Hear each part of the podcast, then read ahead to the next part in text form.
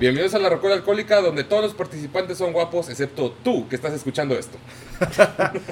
Eh, nos hemos reunido el día de hoy para hablar sobre. En Santa Misa, para hablar de Kurt Cobain, o conocido como su banda Nirvana, la cual cualquier morra que ve una carita feliz, medio pacheca, piensa que es una marca de ropa. No es una puta marca. Pero no, no queríamos empezar con ese tema, o al menos yo no, pero pues desgraciadamente. Bueno, no quiero, tampoco quiero decir desgraciadamente, no Va- quiero ser tan negativo. No, no vamos a balconear tanto. Eh, lo, la mercadotecnia lo ha hecho así, ¿no? Eh, que la marca de, de Nirvana, que tú ves tú la, la carita pacheca, pues es un buen logo. O sea, Que Blink 182 se fusiló después. Y Ya. nadie habla de eso. ah, perdón, perdón. No, no, date, date. Ah, Perdón. Ah, entonces vamos a hablar a fondo sobre qué onda con Nirvana. Así es, igual que la dinámica pasada, la última vez que hablamos de bandas, que la última fue Molotov, vamos a dividirnos, nos dividimos los discos de la carrera de Nirvana. Afortunadamente esto quedó como anillo al dedo o como, como tiro a la nuca. Esta vez nada más tiene tres discos y el Unplugged, entonces cada quien se divide un disco y el Unplugged vamos a comentar un, un ratito, nada más unos, unos tragos coquetos para acabar. Antes de que lleguen los trus diciendo de que, ¿cómo es que nada más tienen tres discos? Muy bien, tomamos en cuenta los que... Los de estudio. Los de estudio. eh, sé que hay muchos en vivos. Está el famosísimo Unplugged. El, el vivo en el Reeds Festival Sí. Inglaterra. ¿Cómo se llama? Bleach It Out. Simón, también están las sesiones que... Es que salieron Hay muchos discos chingo. y todos esos en vivo salieron después de que se murió Kurt porque pues obviamente ocupaban regalías. Entonces, pues, pues no mamen. Pero bueno, primer disco era el Bleach y vamos a abrir con el buen Allen. Caballero. Bueno, señores. Primero que nada, eh, Bleach. No es un anime. Pues, no, no me lo esperaba. Dije, ah. que no, eso solamente es un blanqueador, güey. Literal. También. O sea, ponte, ponte a pensar justamente el desmadre que pasó ahí. Habrá tomado Kurt blanqueador ahí de que... De que, Kurt, ¿qué pasó? Ah, me está ahogando en blanqueador. Blanqueador. Oye, ese disco, ese nombre puede ser para un disco. Anótalo. Mejor llama al hospital, pendejo. Ah, Simón, sí se Algo hace, algo me hace pensar que su cabello era negro, güey, y el vato usó blanqueador como... ah, ¿Cómo se llama? Ah, sí, para, para decolorarse. Sí, se decoloró el cabello con blanqueador, güey, a partir de ahí. Hablando un poco de moda, yo no creo que Kurt sea güero natural, pero no vamos a, no vamos a fijarnos en eso. Pues, Peróxido es el nombre de Es un, es un vikingo, güey. ¿Por qué vikingo, güey? Pelo rubio y, neja- y, ce- y ceja negra. Es un güero vodka, porque tiene el oso negro. No, güey. Ok, ya, ya nos divagamos mucho y estamos profanando a los muertos mucho en esta, en esta ocasión, pero va, va, va, Por empieza favor, con no tanto, no tanto como su propia familia, güey. eso triste pero cierto. Ok, ya empieza con el primer disco, nos vamos a divagar mucho y ya creo que tengo suficientes pecados en mi lista y no quiero que aumenten mucho este año. Sí lo van a hacer. lo sé. Bueno, en sí, primeramente, ¿cómo inició Nirvana? Nirvana empezó entre un proyecto entre. ¿Cómo se llamaba? Novo, Chris no, Novelic. Novoselic. Novoselic. Christ Novoselic. Era Christ Novoselic y. ¿Ah, es Christ? Es Christ, güey. Sí, yo también estaba buscando la pronunciación. Pero Sí. sí, creo que es Christ. Y todo empezó a partir de, de un, de un proyecto que tenía este Kurt en su, en su universidad, que era, ¿cómo era? Fe- Fecal, fecal Matter, Fecal Matter. que ese fue el primer proyecto que él empezó a sacar. De hecho, cuando estaban presentando los, los demos entre ellos dos, eh, la, como siempre volvemos, una gran banda siempre inicia a partir de una banda tributo. Claro. Y lo curioso es que, ¿quién creen ustedes que pueda ser el- la, la banda que hicieron tributo? ¿Es pregunta? Para nosotros Es pregunta. o es retórica. Pues a mí ya me dijiste hace rato, entonces Sí, le tú toca. no cuentas. Oh, que la chingada. Muy Igual bien. que en la secundaria. Yo en ese aspecto no hice la tarea, eh, pero si me preguntas por quién la creo, qué bueno que me dices de, de, de Christ. ¿Por qué? Porque eh, en lo que investigué es el, fue el músico más longevo de la banda, por así decirlo. Junto Estuvo los primeros cuatro años con Kurt y ya después de eso había más músicos, entre ellos muchos bateristas, eh, eso sí lo noté. Que hay uno muy importante que sé que se te cuecen las pinches habas, por decirlo. Eh, No lo voy a decir, me voy a controlar. pero sí, me, me- nos- yo al menos pienso que vamos a enfocarnos en, en Christ y en Dave Grohl. Kurt no se cuestiona, ¿verdad? Va dentro de a huevo. Pero sí, volvemos a la pregunta. Perdón, sí. sí, si hubiera una base, yo creo que es el bajista. No, pero ¿quién, cuál, fue, ¿cuál crees que fue la banda tributo que empezaron ellos? Podría dar suposiciones, pero no voy a, no voy a atinarle. Adelante. Vamos a ver qué tanto. Te, le- te alejaste un chingo. Van a decir que qué chingados, por qué dije Motorhead, pero tengo una justificación. Tiene Todos sentido. son alcohólicos. Ah, no, ¿verdad? Aparte. Aparte. que- pero tiene sentido. Porque de hecho yo no me he dado cuenta de ese pequeño detalle que comentaste hace rato. No me he dado cuenta del pequeño detalle que habías comentado hace rato. De que hay una canción que se parece a Lemmy. Yo no me he dado cuenta. Vaya, eh, adelantando, y es tu tema, perdón, Adelante. eh, es Negative Creep. Si tú escuchas esta canción, eh, lo primero que se me vino a la mente es, y no es copia, obviamente es como que es un tributo, ¿no? Eh, esta canción es como si Kurt hubiera tratado de hacer una canción con la misma voz de Lemmy y la música suena muy similar. Ahora, no estoy diciendo que es un copión. A lo que me refiero es de que si es el primer álbum, es obvio que vas a venir súper influenciado de otras bandas. Es que en todas las bandas las primeros y últimos discos siempre son de que un pinche mundo diferente. güey. Ahora, eh, si escuchan ese álbum, que es la primera vez que lo escucho, Bleach no se centra en lo que recordamos todos de Nirvana. No. Eh, si, lo- si le ponen atención, es bastante interesante porque incluso tengo aquí algunos, algunas referencias de que School es heavy metal. Esa canción es heavy metal. Es un ritmo pesado con instrumentos cadenciosos. Mantienen casi todos el mismo ritmo. Kurt gritando más que en otras canciones. Exacto. Más que no. Entonces, Más. Como ya venimos arrastrando de varias bandas, siempre los primeros álbumes son una mezcolanza de otras bandas importantes. A mí me sorprendió este álbum porque es muy distinto, es como les dije ahorita antes de que empezáramos Rocola. Si son canciones que me dices, ¿es Nirvana? Ni de pedo. Pues sí es Nirvana. No, es que aparte también sí. en esas Nirvana siempre fue una como que idea de que todas sus canciones eran de rebeldía, hay mucho ruido y todo, y ese primer disco es el esencial para decir, pues sí, o sea, ahí fue donde más pinche ruido se estaban aventando, más este... Pues estaban morros, güey, o sea, estaban empezando y dijeron de que, "Eh, vamos a echar nuestro desmadre, no hay pedo. Y pues no, no había pedo. Pues eran chicos de universidad, güey. Que básicamente estaban muy reprimidos. Cuando Kurt trabajaba de... Era, era conserje el vato, ¿no? No sé. Wow. Yo una vez vi una historia que era un conserje y que lo arrestaron por echar desmadre en su lugar de trabajo. Deja tú y luego no sé, te, no sé si te dije. eh, hay, algo, hay algo bien curioso, que esto es algo que encontré solamente divagando en YouTube. Hay un pequeño concierto del 89 en el cual ellos están tocando canciones en un Radio Shack. Ah, sí, el de Radio Shack. De que tú ves de que literalmente está la banda tocando y atrás ves de que televisiones, estéreos, todas las cosas del Radio Shack, güey. Pero del, de los noventas. Cuando las baterías eran relevantes. Sí, lo cual era muy chistoso porque imagínate, las, la proyección de luces era literalmente una, una consola, no sé cómo se le llaman, de, de, de- de luces multicolores que tenían en el Radio Shack. Es como de, mira, publicidad gratis, güey. Pues sí, digo, cualquier publicidad es buena. Y en cuestión musical, ¿qué piensas del, del Bleach? Así que lo hayas escuchado como... Imagino que lo escuchaste más que todos nosotros, güey. Entonces, Escuché todos los álbumes. sí, un poco, creo que todos lo hicimos, güey. No, es que es Nirvana, no se puede evitar escuchar todos los discos de esa banda. Yo sí, pues imagínate, a partir de cómo iniciaron, de que eh, fue entre Chris y este, en Chris y Kurt. Kurt le presenta el material que tenían de, de Fatal, ¿Fatal qué? Fecal Matter. Fecal Matter. Fecal Matter.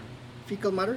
Y ya cuando empezaron a, eh, cuando empezó en sí, ya que de tener la banda estructura, cuando invitaron a, a- a Aaron, no me acuerdo su apellido, Primer baterista. el primer baterista, el principal, eh, El empezaron, empezaron siendo una banda cover de Creedence.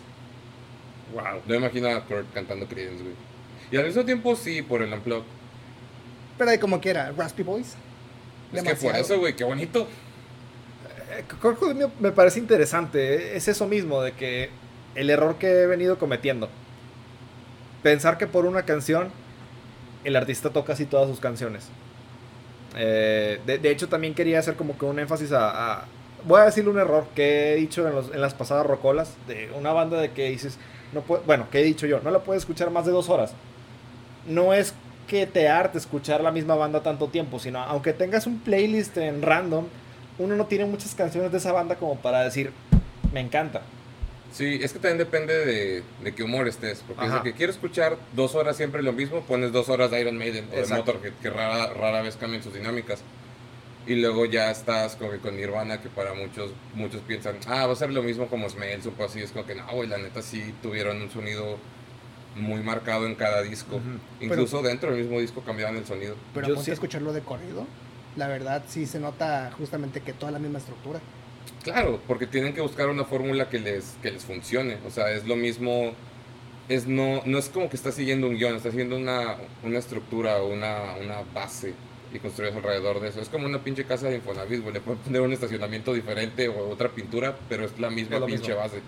Eh, la canción que yo pienso que es la, la piedra constructiva de esto es About a Girl, la piedra angular. Gracias. Sí, pues que esa es la única rola que realmente destacó entre fans del, del disco. Exacto. la única que siguieron tocando después de ese disco. Lo Ahora cual es que muy toques la. chistoso. el- ah, perdón.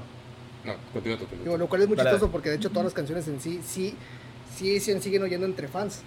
De hecho, la canción que, que catapultó todo Nirvana, lo que empezó de que el primer single que mandaron a una productora que fue Sub Pop fue de que Love Us, Mm, pero Love Us es un cover de Shocking Blues. Lol. Wow. O sea que no es la primera vez que hacen burla a un cover como lo que te conté hace rato de Smells. Smell Like Teen Spirit de que me encanta, me ahorita encanta esa hablamos historia, eso. hablamos de eso. Bueno, sí, no es la primera vez, pero el punto es de que ellos también, si te notas, es un cambio súper radical. Sí. Porque es lo que estaban buscando, hacer su propio desmadre. De hecho, en la grabación de Bleach, si no me equivoco, el 80% de las canciones, como 9 de las, de todas, 9 u 8 de las canciones, fueron creadas una noche antes. Aplicaron la Black Sabbath. Pero es que acá fue de que no, en- fue, fue, más, fue más chistoso.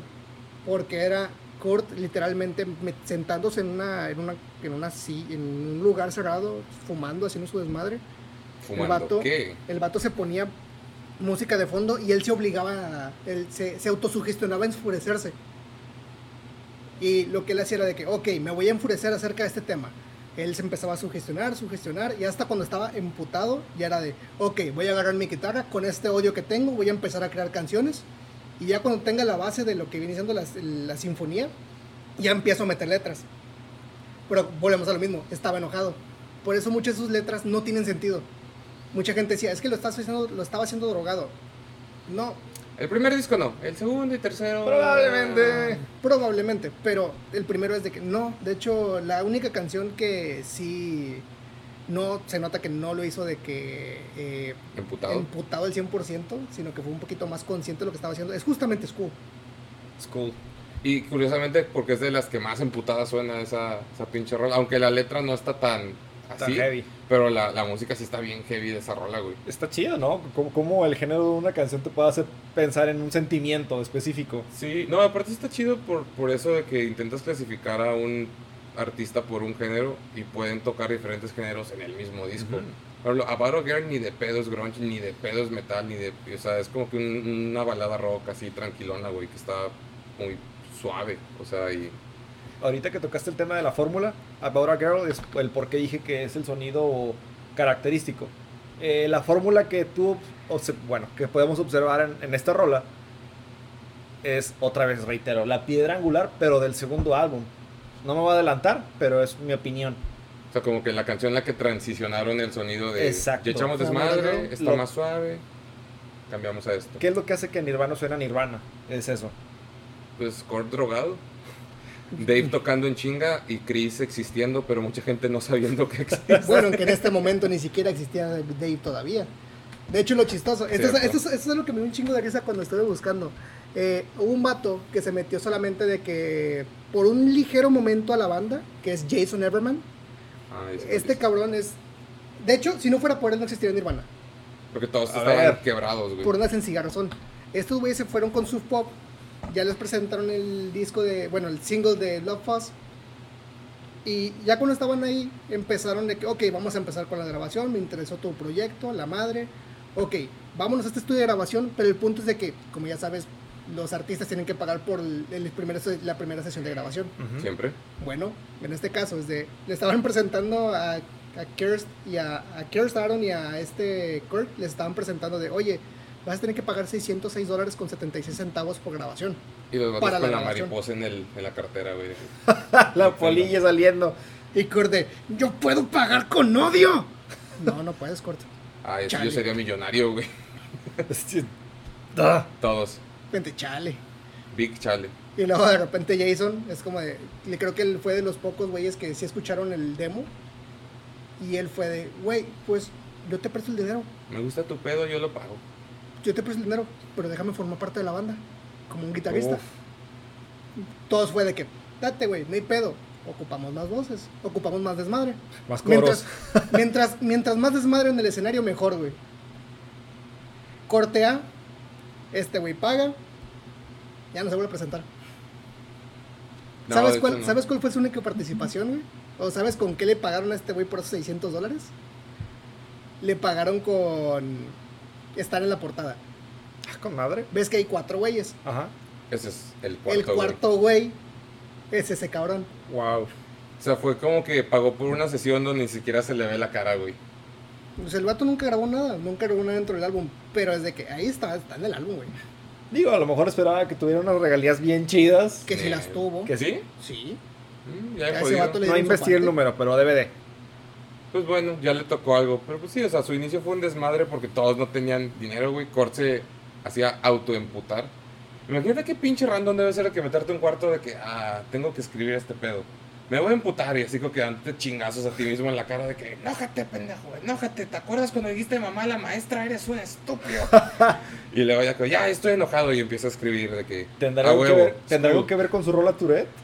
Digo, no, no Pero sé. esa es de otro disco. Digo, ya más adelante. Aparentemente no. es, un, no- es un odio rezagado. Vamos a tener que llegar a esa rola eventualmente. Así que para llegar a esa rola vamos a pasar al, al siguiente disco, a la tarea de Jorge, que fue Ah. el disco chingón, que fue como que Nirvana ya para... Ya la aparición, la aparición de, mundo. de Davidcito Grolito. Dentro de mi ignorancia, eh, nunca había escuchado este álbum completo. Eh, yo pensaba que, como iban a hacer muchos álbumes, pensaba. Eh, yo escogí Nevermind, pero no pensé que era el, el más importante. Todo el mundo lo reconoce porque es el, el álbum que tiene al bebé y al, y al billete en una alberca. Eh, que es el disco donde viene Smell Like Teen Spirit, que es como que el Switch Hollow Mind de... De Nirvana. Nirvana. Literal. Exacto. Las anotaciones que tengo sobre esto es lo que dice Ricardo. Smell Like Teen Spirit es el nicho indiscutible de la banda. Es lo primero que escuchas cuando escuchas a Nirvana. Sí, Llega- aunque no quieras, para bien o para mal. Te llega por casualidad y tú preguntas si esa rola de quién es. Es de Nirvana. Y también lo investigué. Y eso hasta bien ahí me, me consta de forma personal que es una de las primeras del top 10 de canciones que aprendes a tocar. Sí. ¿Por qué?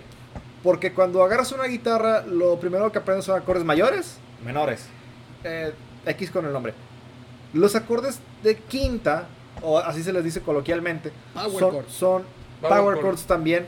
Son acordes sencillos de colocar en una guitarra. Entonces, como no hay mucho movimiento para Ni los acordes ciencia. ni mucha ciencia, nada más tienes que agarrar el buen ritmo y ya. Colocas tus dedos de forma correcta en el, en el fretboard y sale una canción pegadiza, fácil de aprender. Y esa es una fórmula desde el punk, todo Ramones, todo Green Day. Blink-182 sí la ha variado, pero igual, de que mucho de eso, güey, puta, güey, incluso todo Motorhead es power chords. Bueno, no todo, pero En su mayoría. sí, o sea, son cosas sencillas y pues suenan pesados, güey. Ajá. Por esa ilusión de que, ah, suena bien pesado, debe, son- debe ser algo más complejo. No, güey, o sea, es la posición perfecta de guitarra para que nada más que con tu mano izquierda nada más los estiras y con la otra mano le estás metiendo un chingazo, güey, a la Exacto. guitarra. Eh, es música que es didáctica. Eh, yo uso la palabra didáctico en qué sentido. De que ya, ya platicábamos del desmadre en el escenario, de que qué- qué banda te hubiera gustado estar, ¿no? Nirvana es una banda en la que si estuvieras tocando con ellos, ya, pobre Kurt, eh, es sencillo. Voy me atrevo a decir sencillo, no es una banda complicada, honestamente. ¿Qué más? Eh, a pesar de que Smells Like es la canción más famosa, después de escuchar la discografía de Nirvana, eh, Lounge Act y Breathe son mis nuevas canciones favoritas. Es que es lo que te había comentado en algún momento, incluso antes de que hubieras hecho la tarea de escuchar este disco. Smell Like the Spirit, Simón, o sea, es una canción, es un pinche rolón. O Mis sea, respetos. no, nadie niega que es un rolón. Cuando mucha gente dice, es que ya no me gusta porque ya me harté de escucharla siempre. ¿Válido? Pero Mm. por algo tuvo ese mame. Sí, pero al mismo tiempo yo digo que sí, güey. Smell es, es un rolón, pero es la rola más X de todo el disco de Nevermind. O sea, no quita que sea una rola chingona, pero En ese disco tienes Breathe, tienes Lithium, Ujú. tienes Stay Away, On a. Plane, In Bloom. O sea, es como que, güey, no mames, todas esas canciones para mí son mucho más chingonas que, que Smell Like Teen Spirit. On a Plane porque le da ese toquecito punk. Eh, esa canción es, yo la considero como punk. Sí, Tiene efectivamente. las características de cualquier banda importante de punk que le busquen. Y volvemos a lo del primer álbum, a, a- a Bleach. Es el intento por eh, otros estilos. Sí. Eh, Es muy válido porque, pues ya lo hemos mencionado antes, hacer un álbum es difícil y es caro. Entonces, todas las ideas que se te vengan a la mente, plásmalas en el instrumento. Sí, luego tienes el... ¿Sabes de dónde, de dónde salió Smells realmente? No, ni idea. Te voy a contar esto, se la conté a Alan apenas, güey. Hace media hora antes de que llegaras. Se me había olvidado su existencia, güey. Esa, esa rola, de hecho, a Kurt le cagaba. Porque esa rola inició como una broma. La broma era de que, güey, es que ahorita ya estamos pegados. O sea, como que la gente ya nos está mamando que podríamos literal piratearnos, fusilarnos una canción que ya existe, cambiarle una o dos cosas y hacer que la gente piense que es nuestra rola. Y eso mismo hizo. De hecho, tú escucha, y esta es la rola que se robaron, tú escucha More Than a Feeling de Boston. Tun, tun, tun, tun, tun. Ese es Smell Like Spirit, güey. Ah, la madre. Así salió la rola. Pinche Core empezó a tocar los acordes de More Than a Feeling. Dave como que lo empezó a acompañar la batería y la cambiaron, pero la guitarra lo mismo. Y Core dijo, sí, o sea, es una burla, güey, como que al público, para que vean que puedo hacer, podemos hacer lo que queramos y van a pensar que es algo nuevo. Y sí, y sí pegó y el vato, puta, güey, ahora tengo que poner letra. Y le puso letra y todo y pegó, güey, se quedó la rola. Y por lo mismo como que es la broma que llevaste muy lejos y ahora ya te chingaste, güey, ya no puedes quitártela. No recuerdo qué artista, definitivamente no es Banksy. Lo apenas, me- lo, iba- apenas lo iba a mencionar y, y le iba a regar, no es Banksy. Pero hay una obra de arte que es un inodoro, que nada más tiene la forma de... Perdón, nada más tiene la firma del artista. Simón, Y es una crítica de eso mismo. De que cualquier mierda puede ser arte. cualquier... Bueno, no, no, no le digo estúpido al artista, sino que es una crítica que ya puedes hacer cualquier cosa reciclada y estúpida. Y nada más por estar graduado en arte, puedes demostrar que es arte lo que estás sacando. Creo que de, de esta forma lo explicas también correctamente. Yo pensé eso mismo. Siento que primer y segundo álbum de Nirvana es que si ellos hubieran tomado una decisión, hubieran podido tocar cualquier género que quisieran. Y es evidente lo que dices. Puedes agarrar influencia de cualquier banda que se te pegue la gana y hacer algo bueno. sí, Así funciona la música. ahí depende un poco de, de la posición en la que estaba Nirvana en ese momento, porque tú dices de que en ese momento pudieron haber usado cualquier influ- influencia que quisieran y lo hubieran logrado. Y yo creo que no, porque con Bleach, digo, con Bleach ya estaban pegando, pero pues de nuevo Nevermind fue el, el parteaguas, que fue como que ya son de que Nirvana en todo el mundo. Entonces, ya, ya son sonados como Soundgarden o Alice in Chains. Sí, o sea, con ese disco se, se consolidaron como la banda más grande del planeta por los últimos tres años que duraron, ¿verdad? Entonces yo creo que ese disco no lo hubieran podido cambiar. A lo mejor en los siguientes discos sí, güey, ya pudieron haber hecho lo que se les diera la gana porque su disco más chingón ya pasó, Ajá. ya son Nirvana. Que fue lo mismo que hablamos con, por ejemplo, con Guns N' Roses, que ya Exacto. sacaron el Appetite, que fue su mejor disco, coincidentemente tuvieron la pinche suerte que fue su primer disco. Y todo lo demás que sacaron después, estu- estuviera chido o no, dependiendo de qué opinión tienes, ya no importaba, güey. Ya tuviste tu disco que te catapultó al estrellato, ya realmente no Ya es tan relevante lo que hagas, güey. Ya no, ya no puedes matar tu carrera, al menos que uno de tus integrantes se mate. Es- es- spoiler. ¿Y qué más? Aunque tampoco. A ver, ¿a A quién, ver, a quién, ¿a quién onda? pensaste, güey? ¿A Dinos. quién pensaste? No, aunque tampoco, porque cuando murió Kurt, el Bleach se disparó, güey. Llegó a platino gracias a eso. Ah, güey, pero cada que, cada que un artista muere, todos sus discos se, se catapultan bien, cabrón. Ya nadie se acordaba de la existencia de Juan Gabriel y cuando se murió, no, no mames, todo, el- todo el mundo estaba escuchando a Juan Gabriel. Y eso que no hemos tocado el tema del Club de los 27. Eso yo creo que puede ser un episodio dedicado únicamente, porque sí es un tema muy interesante y complejo. Y digo, mientras haya gente que se muera, va a existir ese pedo y pues no es como que haya escasez de gente muriéndose, mucho menos en esta época de la pandemia, ¿verdad? No, no cuenta, esa persona, esas personas no cuentan como el Club del 27. Como dice este un mercenario de la, de la película de Avengers de Era de Ultron, que dice, la vida humana ya no es un negocio en crecimiento. güey". Lamentablemente sí, porque siguen reproduciendo. Eh, ¿Qué más? Me Endless encanta que Tony Nameless. Stark lo dice, güey. ya sé, güey. Ay, favor me hacen, güey. Eh, nada más le puse los lentes por pedero, nada más quería hacer algo distinto. Está crudo, no quiere que lo vean. Endless Nameless, la, la última canción del álbum, Es, esta canción se me hizo un poquito interesante porque en los últimos dos meses he estado consumiendo más música del estilo Dark, dark Wave. ¿A qué me refiero con Dark Wave? Eh, Doma, The Cure, eh, London After Midnight. Eh, Talking Heads, más o menos, no, ¿verdad? Por ahí digo, Joy Division se puede considerar dentro, dentro de ese Como que los que lo iniciaron. Post-punk medio dark, eh, no, no sé cómo explicarlo. Y esta canción de Endless Nameless llegó en el, como anillo al dedo porque la escuché de nuevo. ¿Esta canción es de Nirvana? No me gustó. Dura como 8 minutos, güey. Te juro que la corté al minuto 4, güey. Y dije, no, no, no. Chingaderas. buen intento, pero no me gustó. Pero les sigo reiterando. Eh, muy bien hecho, o sea, bien bajado ese balón. E, está bien hecho si eres más open mind para, para ese tipo de música. Es que ahí se ve que Kurt ya estaba ya estaba con sus pedos de drogas, güey. Y luego se extendió porque, pues sí es cierto que ya en un estudio se revela que las drogas hacen que cambien tu percepción de tu, tu percepción del sonido. Y a lo mejor para él sonaba completamente diferente y salió esa madre, güey. No, pues acuérdate del, del concierto que se avienta, creo que fue en, las, en Texas. ¿Cuál? el, que, quedó, el que quedó video grabado de que el peor solo que te has aventado es Midnight Tennis Spirit. A Simón. De que no, no, se puede tocar eso peor. Porque en drogas.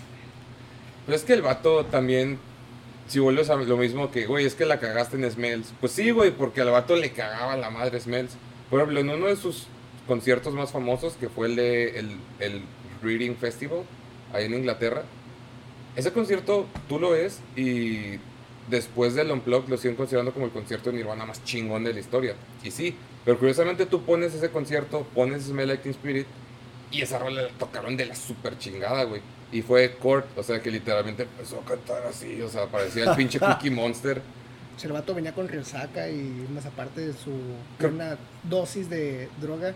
Que de hecho es droga médica, güey. Sí, no, y aparte estaba ah, vestido con su bata del hospital. No, sí, es que es eso, es droga médica. O sea, mucha gente lo atribuye de que no, es que se metía metanfetamina, se metía un chico de desmadres. No, güey. Se metía calmantes, güey. Se metía calmantes, güey. Es un dilema ético duro. O sea, ¿qué, ¿qué, tanto tiene que importar tu trabajo, aunque seas Kurt Cobain? ¿Tu trabajo está por delante de tu salud? Depende. Es, que, depende, güey. En el caso de Kurt Cobain, sí lo tenemos, tenemos, Yo tengo una forma de justificar lo de Kurt, güey. Tú ah, bueno, muchas cosas horribles. También estamos hablando de Kurt, o sea, a lo mejor llama la envidia si yo fuera un rockstar reconocido internacionalmente, que no somos, que no somos, sí pondría por delante mi trabajo que mi salud. ¿Por qué? Por el fans. Porque eso que dicen que el dinero va y viene es mentira. Es absolutamente una mentira, no se la crean. A lo mejor él, y estoy hablando por él que está mal, dijo, pues si estamos en la cima del estrellato ahorita, pues hay que echarle chingazos. Claro. El dinero no va y viene, honestamente. Entonces, es cierto, o sea, si vas, si vas a tocar crudo o drogado, pues mínimo que ahí se vea que le hiciste el intento, güey. La, gente también ya sabe qué pedo, güey. Es rock and roll, voy a decir rock and roll. Digo, no es como que la gente se va a sorprender si dices que tu artista de rock se droga. Es como de que, güey, me sorprendería más que me dijeras que está limpio el culero, güey. Eso es imposible, güey. El meme que decía mi mamá de pensar que José José vivía de puro té de manzanilla, güey. que eso no es agua, mamá. es vino blanco. Oye, ¿por qué José José está inhalando sal con la nariz? y mi figuración de ese álbum es muy bueno. Eh, me aventé la versión remasterizada. Ah, ya con un poquito más de finura en la. Quería atrapar la mayor cantidad de sonido. Curto mejores drogas. De que no mames, puedes escuchar perfectamente dónde se extiende la jeringa que se iba a meter, la, diferencia que noté de, este álbum, ah, o, vaya, la diferencia de sonido de Nirvana con otras bandas, debería estar como feliz, pero no, no me quiero ver como fanboy. Quiero decir que el bajo en la música de Nirvana, y lo noté, es algo muy obvio, está comprimido, o sea, no quiero decir compreso, porque la máquina es un compresor pero el bajo suena más envolvente en toda la música de Metallica. O sea, si escuchas tú una, a cualquier banda la que tú quieras, el bajo está ecualizado de una forma. En Nirvana se escucha que el bajo es más alto. Sí. Eh, es, lo, que hace que suene más, más lleno, más pesado. Digo eso y también el, el hecho de que el bajista toca con plumilla. Entonces ahí quieras o no, podrá hacer una chingonada con, tocando con dedos como debería ser un bajista. Pero tocas con plumilla y vas a sonar mucho más fuerte por default. Entonces, sí, lo, demostró perfectamente Duff. Lemmy, güey. Lemmy. Lemmy. San Lemmy, de todos los Jacks. O sea, todos esos güeyes que han tocado con plumillas de que sí, se nota justamente la diferencia musical. Sí, no, y está bien cabrón, pero pues volviendo un poco al tema donde decía, porque sí es un disco muy variado, es muy bueno y yo siempre voy a decir de que qué chingón que te guste Smell Like Teen Spirit, a ti cualquier persona que esté escuchando este pedo, definitivamente esa rola merece su, su lugar en el Salón de la Fama del Rock, pero sigo insistiendo que esa es la rola más X de todo el pinche disco, güey, o sea... La verdad, sí. No sé si fue Por porque nos aburrimos de escucharla tantas veces. Es que, quién sabe. Por ejemplo, yo cuando escucho Nirvana, si está Smells, yo la quito. Yo creo que al día de hoy, después de años, compensando, ya he escuchado más Breathe o, o On a Plane que Like Teen Spirit. Y al día de hoy siguen poniendo esas en mi playlist y al chile no las quito. Es más, hasta me prendo o a veces te digo, ah, ¿dónde está mi guitarra? Voy a tocarla Huevo. otra vez. Porque son ese tipo de rolas que no te cansan, porque tienen un, un vibe muy chido o algo que la vuelves a escuchar con atención y vuelves a encontrar Algo. algo. Pero, de nuevo, no le quita a Smells el crédito, pero todo el disco es. Del 100% Smells para mí es un 5, güey. De lo que conlleva ese disco. ¿Te toca a ti? ¿Ya? Ok. ¿Ya? Siguiente disco, pues ya es el último de estudio. Ya el, el tercero. Fíjate que para mí fue una experiencia muy interesante volver a escuchar este disco, que es el In Utero, en el útero. Que no sé si fue un guiño, güey, al disco anterior, porque en el Nevermind es como que la portada es un bebé y luego el siguiente disco lo nombras en el útero y es como que, hmm, Referencias chidas. referencias ¿Qué o accidentes. ¿Es una referencia de yoyos? Porque de ellos. es No, por- nada más. Meme. Pero soy yo, Dio. ¿Coincidencia o No, destino? Yotaro. Tío. Sí, también somos medio kawaiis, por como lo pueden ver. Eh, fue una experiencia muy chistosa volver a escuchar este disco porque había muchas rolas de este disco que yo realmente, genuinamente, ni siquiera recordaba que estaban en este disco. Volví a escuchar Heart Shape Box, que fue coincidentemente la primerísima rola que yo escuché de Nirvana en, en toda mi vida. Y volviendo a un poco del tema de cuando hablábamos de, de Guitar Hero, todo el pedo fue en el Guitar Hero 2. En el 2 Wow. estaba, me recuerdo perfectamente que estaba Heart Shape Box, creo que de hecho era la segunda, tercera rola de todo el juego. Entonces sí fue como que un wow, o sea, esta rola está bien chida. Y luego me acuerdo que de niño cometí el terrible error de ver el video, porque ese video está súper what the fuck, que es como que un vato que se desnutrido tipo Jesucristo lo hicieron a propósito, pero tiene como que un gorrito de Navidad de Santa Claus y lo crucifican mientras salen de que colores todos fosforescentes y tomas de cámara súper raras y Kurt más drogado que José José de que ahí en la cámara dices, güey, qué chingados está pasando. Entonces, el video lo, lo evito. La rola la escucho con mucho gusto. Otra rola que ni me acordaba era la de Rape Me. De hecho, yo juraba que Rape Me era el primer disco, que ya sé que no. Ahorita ya aprendí la lección. Y digo que, güey, esa rola es la mamada controversial de a madre hasta el día de hoy, porque ahorita como que sí, ya estamos como que liberales en los derechos y en la libertad de expresión en el mundo y en la Hasta música donde y nada cabe, ¿verdad? hasta donde cabe, ¿verdad? Pero aún así muy pocas bandas tendrían, o sea, incluso de protesta o de, de cualquier cosa que lo quieras ver, yo creo que muy pocos artistas tendrían los huevos, porque esos son huevos y no otra cosa, de nombrar y cantar Viólame. O sea, es como que, wow. Al día de hoy, esos 20, ya casi 20 años después, como que qué huevos de cabrón. Probablemente tuvo los huevos porque estaba drogado y no, Sí. no le importaba bien qué iba a pasar, ¿verdad? Pero pues... Como toda su carrera. con toda su carrera. O bueno, la mayoría. Esas dos rolas también fueron las que me gustaron de ese álbum. Irónicamente ya las había escuchado antes. O sea, lo, lo que te dice que el, el hermetismo dentro de ese álbum es complicado. Porque no reconozco otras de las canciones de ese, de ese álbum. Yo tampoco lo hacía al inicio y me da mucha risa porque poniendo a investigar ese disco sí vi obviamente que la intención muy lograda era que a diferencia de los otros dos discos, en este conscientemente se querían concentrar en que fuera un poco más amigable para la radio.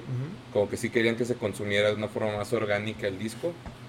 Y me da mucha risa porque hacen como que un hint, un guiño a ese pedo, porque hay una canción que se llama Radio Friendly Unit Shifter. O sea, es como que literal, es como que, sí, amistoso la radio, esa es una rola.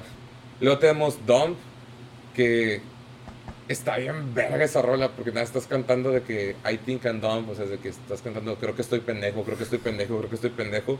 Y ahí es como que, bro, te entiendo. Yo también. En algún punto me tenía que entrar el mensaje, güey. Bro, te entiendo, yo también creo que eres un pendejo. Este. No, tú también eres un pendejo. Todos somos unos pendejos. Ah, ay, vamos a aclarar, esto es una declaración un poco fuerte, pero todo el, todo el mundo, incluso si tú estás escuchando esto, lo estás compartiendo, todo el mundo estamos bien pendejos en algún punto. Lo bueno de nuestra generación es que ya mucha gente ya lo admite, de que vato, no sé cómo ser adulto. Está bien, carnal, tu papá tampoco y te intentó criar, güey. Una cosa de la, de la que me di cuenta, si siempre trato como que de sacar una moraleja cada semana sobre el álbum, es que Nirvana me hizo darme cuenta que, otra vez, 3 de 3, o no, 4 de 4, ¿cuántos, cuántos llevamos? ¿4? Cuatro. ¿Esta es la Ok, cuarta? La cuarta. Eh, a lo mejor mi prejuicio siempre es muy feo, de... Me va a aburrir esta banda, y lo digo. Eh, la cosa es que hubo un tiempo en mi adolescencia en que me gustaba la música X. ¿Por qué digo X? Porque conforme iba avanzando el tiempo, me gustaba cada vez bandas más complicadas. Simón. Tuve mi, mi etapa Dream Theater, que decía, oh, son lo mejor y no hay más Justo mejor". eso iba a decir de que, ah, sí, te creías muy chido porque escuchabas Dream Theater y Exacto. sus rolas de 20 minutos que eran el Exacto. intro del pinche disco. Qué bueno, qué bueno Entonces- que ni siquiera fui parte de ese club, güey. Entonces llegó un punto en que mi cabeza decía, oh, esta es música inteligente y es música complicada, eres muy culto en la música. Y luego ya pasas por otras bandas como Pliny, Animals as Leaders y dices, está, No. está chido. Pero ya es de- demasiado mame, güey. Exactamente. Eh, llega un punto en que te abruma tanta nota, tan, tanto desmadre. Polirritmia, Que, güey. que no, que no digo, eh, es bueno, es nada más que no es mi fuerte. Que vuelves a tus raíces de música sencilla. No, no olvides a Dream Theater, no lo olvides. Ahí lo tienes, ahí, ahí la- ahí lo tienes en tu, en tu playlist. Pero vuelves a las raíces de música que es más sencilla. Nirvana me hizo darme cuenta de eso. De que antes decía, está bien aburrido Nirvana. Los vuelves a escuchar y dices, ah, ya entiendo por qué a las generaciones antes de mí les encantaba Nirvana. A mí no me tocó vivir el Bob de Smell Like Teen Spirit. Salió en el 91 el, el disco, o sea, no, yo, yo apenas había nacido. Pero las generaciones que están atrás de nosotros, o sea, millennials old school, de los del 85 al 90 y pelos, o vaya, del 85 al 89, por así decirlo. Ellos sí te van a decir que era un desmadre, que Nirvana Sí. era un sentimiento. Es que, pues sí, güey, era como lo que dijimos de Molotov. O sea, eran los vatos que sí hablaban de inconformidad, pero no era un sonido tan pesado como el metal. Entonces es música digerible con un mensaje fuerte y la gente está como que, ok, puedo seguir siendo rebelde sin destruir todo el mundo, sin vandalizar lápidas, chiste local. ¿Soy yo o es o el Nirvana es una de las únicas bandas que he notado que lo que los fue marcando al inicio fue decreciendo, pero fue definiendo su segunda forma de cómo tocar. Sí, es que Sí. por- se fue marcando en cada disco, porque lo vamos viendo en el Bleach, que de nuevo es el disco donde más desmadre echaron. Luego le bajaron un chingo a su pedo en el, de nuevo, en el Nevermind. Y en el In Utero le bajaron un chingo más, o sea, hay un chingo de rolas que considerarías baladas. Creo que nada más, y si no recuerdo, hay dos rolas que sí dices que, ah, estas rolas están pesadas y rápidas, que creo que una era Senseless Apprentice y Tourette's, que me dio un chingo de risa esa dualidad de que rol, la rola se llama Tourette's y estás echando un pinche desmadre musical y vocal de que muy muy denso y me, me mama que acaba de la forma más dulce el disco con All, Apologies. Entonces en Tourette's estás mentando madre, estás echando un pinche desmadre, una pesadilla. Yo me imagino al cabrón de los micrófonos del estudio que güey, ¿cómo chingados voy a mixear esta mamada, Es güey? molotov de un universo, de un universo, de un universo alterno, güey. estás diciendo que existe un multiverso. Y luego ya sale que hola Polo ya dice que bueno, ya acabamos de grabar y esta vas a tocar la que sigue. El vato a punto de presionar el botón de grabar, que puta, güey. Pues ni modo. Con miedo. Sí, que con ¿Me miedo. están temblando. pagando esto? Es, es Calamardo cuando está Dirigiendo la banda de dirigiendo la banda, de, la banda de música, güey. De que, no huevo, 3, ya. 2, 1 y ya empieza a sonar bien bonito, güey. Sí, y está muy chido porque ahí se nota la transición. Porque de hecho ya no se siente tan pesado a lo que sí quiero, o más bien creo que deberíamos mencionarlo, porque Ujú. sí es un punto importante en la carrera de Nirvana, el Unplugged. Porque en el In Utero se ve que le bajaron a su pedo un chingo, güey. Tiene un chingo de baladas. Lo cual como que para mucha gente, entre comillas, pensaría que se bajó la intensidad de su música. Pero eso ayudó un verbo, güey. Porque un año después sacan un Unplugged que tú pensarías, ¿Nirvana un pinche Unplugged? O sea, de que, ¿neta? No te lo imaginas, pero Eso considerando si hubieran sacado después del Nevermind.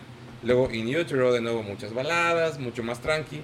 Como que sacan un unplug y dices, va, o sea, te la compro, no suena tan descabellado. Pero es que más aparte, conforme más, conforme más avanzaba, más estructurados estaban haciendo. Exacto, y eso me gustaba porque tenían mucha más estructura, pero al mismo tiempo seguían siendo muy simple, que es Ajá. algo que hemos hablado, o mismo que yo he mencionado mucho, que una de las cosas más difíciles, o sea, uno de los procesos más complejos que hay en cualquier cosa es simplificar. Y suena muy, muy raro, muy contradictorio de que es muy complejo hacer algo simple, pero pues es que sí, güey, o sea, si tú en algún momento, o cualquier persona que toque y esté escuchando este pedo, en algún momento intentado escribir una canción, puta, tienes un chingo de ideas de que quiero meter esto y luego esto y luego esto y terminas con material como para 10 canciones y dices de que, güey, ¿cómo lo voy a separar? ¿Cómo lo voy a hacer más simple? Y Kurt era tan simple casi casi por naturaleza que es como que, no, güey, tres acordes, voy a cantar, creo que estoy pendejo, ya salió una rola, güey. Eh, Esa es una cosa chida porque, por ejemplo, entre nos, yo soy bueno escribiendo poesía. La, gente, la gente que me conoce sabe que escribo muy bien. El siguiente podcast va a ser una, un video de media Voy a hora. de- recitar. Es una oratoria de Jorge. Es uno de, de mis talentillos escondidos. vas a La ir cosa es que- tomándote monóculo, yo voy a estar tocando los bongos así.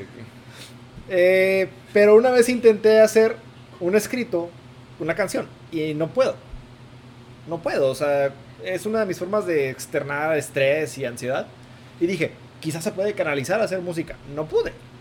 Eh, por eso lo que dices es importante. Si Kurt puede hacer de algo que aparentemente es muy complicado y lo hace muy sencillo, eso sí es de respetarse bastante. Es que la neta sí, güey, porque ahí no solo es sencillo, es sencillo y complejo, güey, porque el bajo y la guitarra y la voz son como que sencillas. Y luego la batería de Dave Grohl es una mentadota de madre para quien quiera que quiera aprender ese pedo.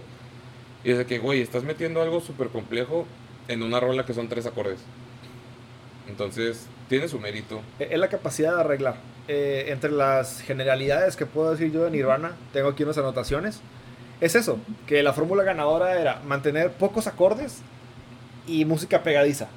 Sí, Cuando quieres aprender a tocar un instrumento, Nirvana es buena opción, claro. eh, en guitarra sobre todo. ¿Por qué? Porque la batería y el bajo están bien, bien arreglados. No es que no se le dé mérito a la guitarra. Todos los instrumentos en Nirvana están súper bien ejecutados. ¿Qué es lo que hace que Nirvana sea Nirvana? Ese estilo que le decimos grunge. Ahora, no, no le quiero adjudicar eh, todo el poder a... Ah, es que no quiero decirlo de esa forma. Dilo, O- culo. otro aspecto que puede que Nirvana hace Nirvana son los efectos. Sí. Y ahí traigo a colación que Kurt no era muy fanfarrón en cuanto al uso de pedales.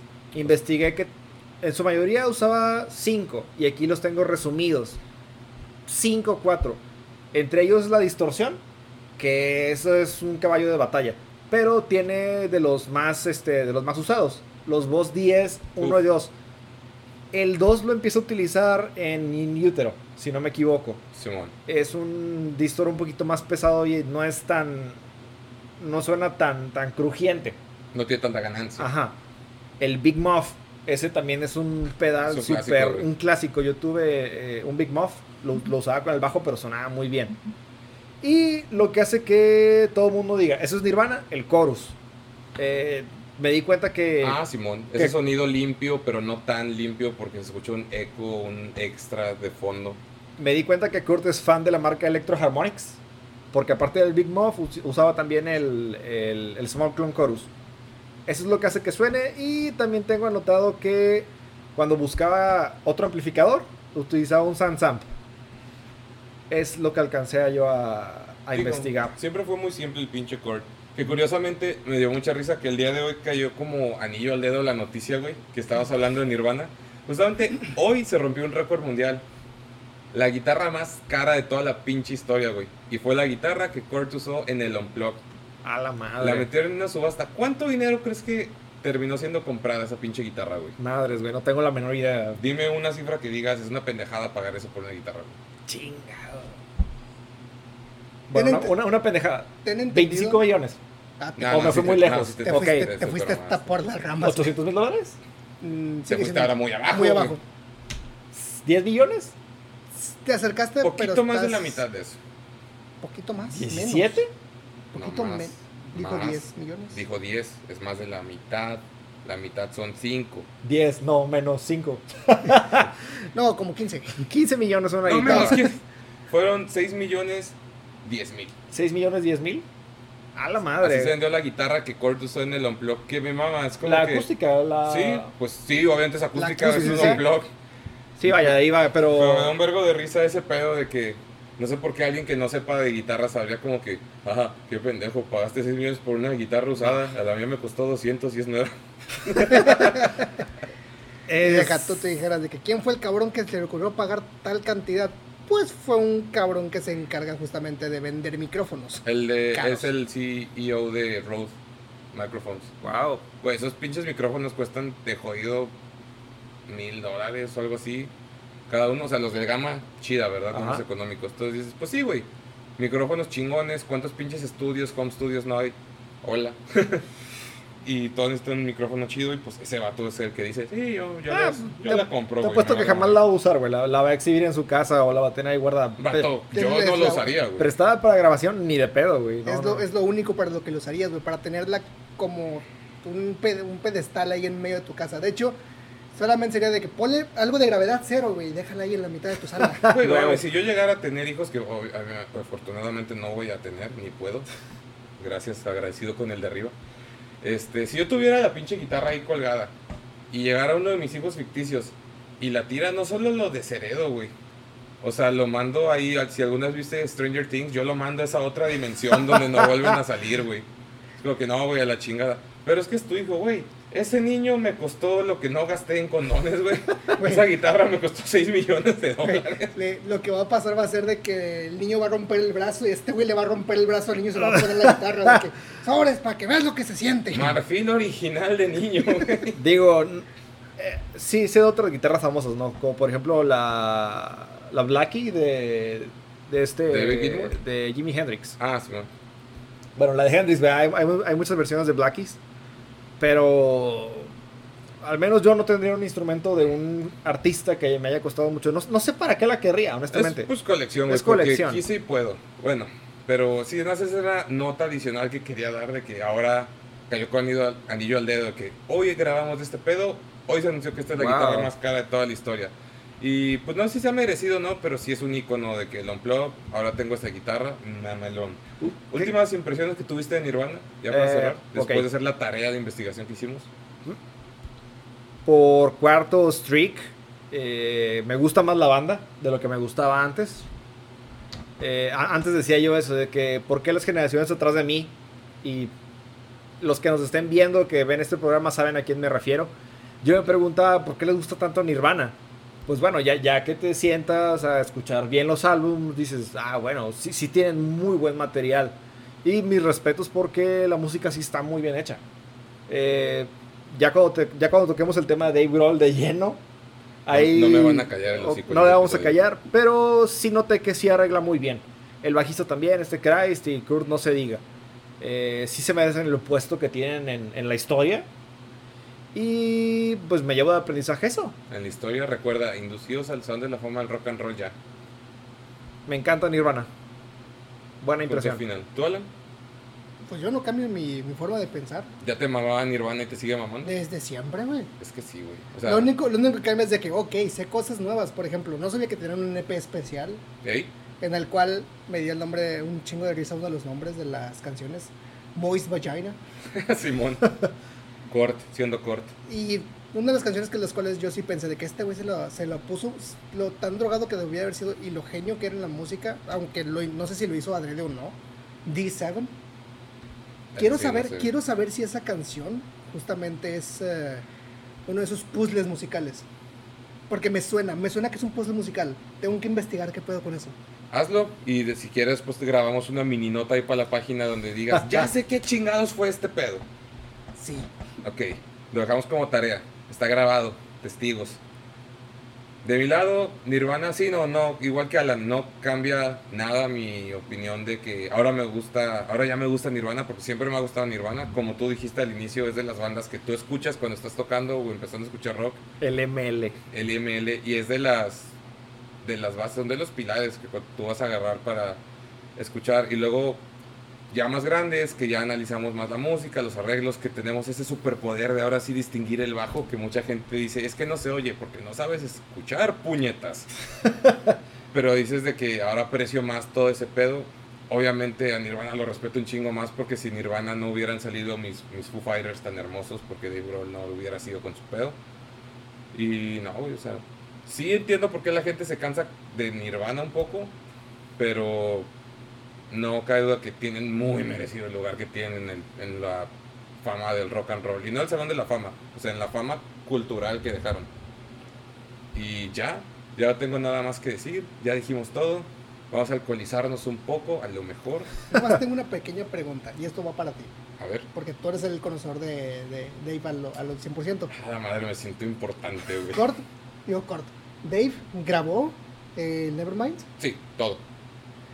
Es que porque yo me acuerdo que una de las, de una de las entrevistas, pocas de entrevistas que alcancé a escuchar de Dave, cuando todavía estaba ahí, es de que antes de pasar de Scream, de su anterior banda, a Nirvana, fue de que escuchó algo de, de Nirvana, como que algo de lo de, de Él, escu- Nevermind, él escuchó Bleach. porque me acuerdo que fue de que, no, ¿cómo, cómo que eso es Nirvana? ¿A poco me estás diciendo que esa banda que, yo, que me gusta un chingo, a poco es esta? Quiero entrar, güey. Tengo entendido que el vato fue fan desde que estaban en el underground. O sea, desde incluso cuando era nada más EPs. Si llegó a escuchar algo de Nevermind, porque creo que sí había unos demos. A lo mejor fue un demo. Pero ya grabarlo de estudio a estudio, sí tengo entendido que todo fue de ahí. Entonces a lo mejor fue un demo, un EP. Sí, a lo mejor. O a lo mejor los escuchó tocar en vivo de nuevo en el underground cuando todavía Nirvana no se disparaba. De cualquier forma, Dave hizo uno de los ritmos de batería más famosos de la historia. Y aunque les cale a todos los que ya les caga la rola, Teen Spirit, es la batería de esa rola. El es- remate. Tutun. No mames, o sea, ese remate es básico. Pero listo, vamos a cerrar ya. Espero que les haya gustado esta plática de, del Kurt Cobain. Les agradecemos como siempre que nos hayan escuchado o visto en cualquier formato que les encante y recuerden que siempre tomamos todos sus comentarios y los queremos mucho. Y recuerden nada más eh, ese anuncio especial. Me llegó notificación hoy que a partir, probablemente ya del este jueves que nos van a escuchar, ya me llegó la confirmación de que ya vamos a estar disponibles en Apple Podcast también. Entonces, si son de esos que no usen nada que no sea Apple, porque Apple es Dios, aunque no, pues ya nos pueden escuchar ahí también. Entonces, Aunque no creo que alguien que escuche cosas de Apple nos escuche a nosotros. Pues nunca sabes, güey. Uno solo puede soñar. y pues ya, nuestra parte es todo. Ya saben, comenten. Si les gusta, compartan. Si no, no compartan. No hay pedo. Tampoco nos sentimos. Y ya, de, nuestro, de nuestra parte es todo. Y cuídense un chingo, gente. Subris.